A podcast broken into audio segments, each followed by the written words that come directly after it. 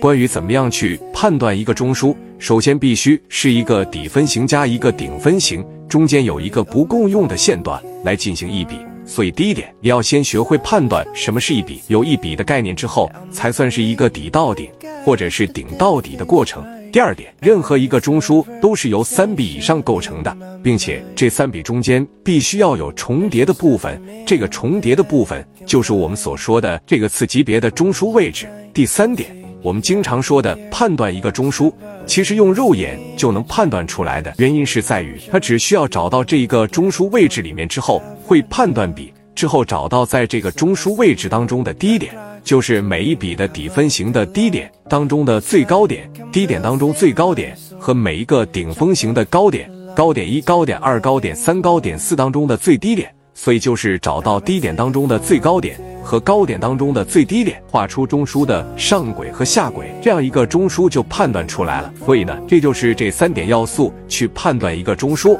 最近很多朋友说不知道看圈子如何才能学习完整版专栏，这里简单给大家说一下，可以私聊留言获取我的个人微信号，加入实战圈子，进一步系统学习。第二个话题就是如何判断中枢，很多情况之下几乎没有别的答案，也就是说，你跟我画的中枢可能只是有一些。些细微的差别，而在这个细微的差别上，对于判断中枢的操作和缠论当中去看第一买点、第二买点、第三买点，其实没有大的影响。所以这一点上不要去纠结，而不是说我们要完全的一模一样才是正确的操作。这是我们所说的中枢。第二个，我们为什么要寻找中枢？中枢其实我们所要去判断的，刚才我说的低点也好，高点也好，底分型也好，顶分型也好，都是最高点。最低点判断并不是收盘价，其中最根本的原因是我们要找到多空争斗最剧烈的一个地方，这是我们要找到主战场，就是中枢的位置。那么中枢这个位置过程当中，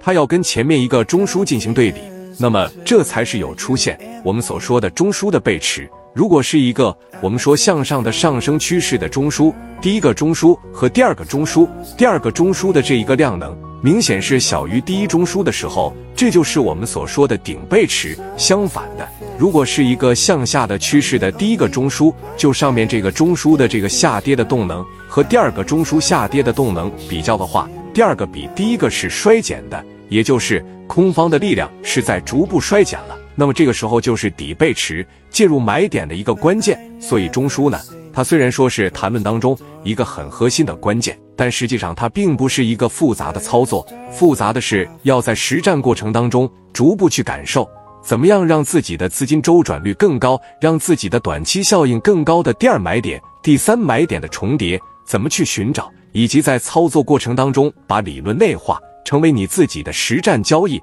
这个才是最难的地方，不是去判断中枢。所以希望。今天我们的三分钟，对于你去判断中枢的一些细节，能够明白和清楚。这里讲的只是圈子交易模型中一个非常小的精华部分，更多完整版视频可以查看个人简介，添加我的个人微信号，进一步系统学习。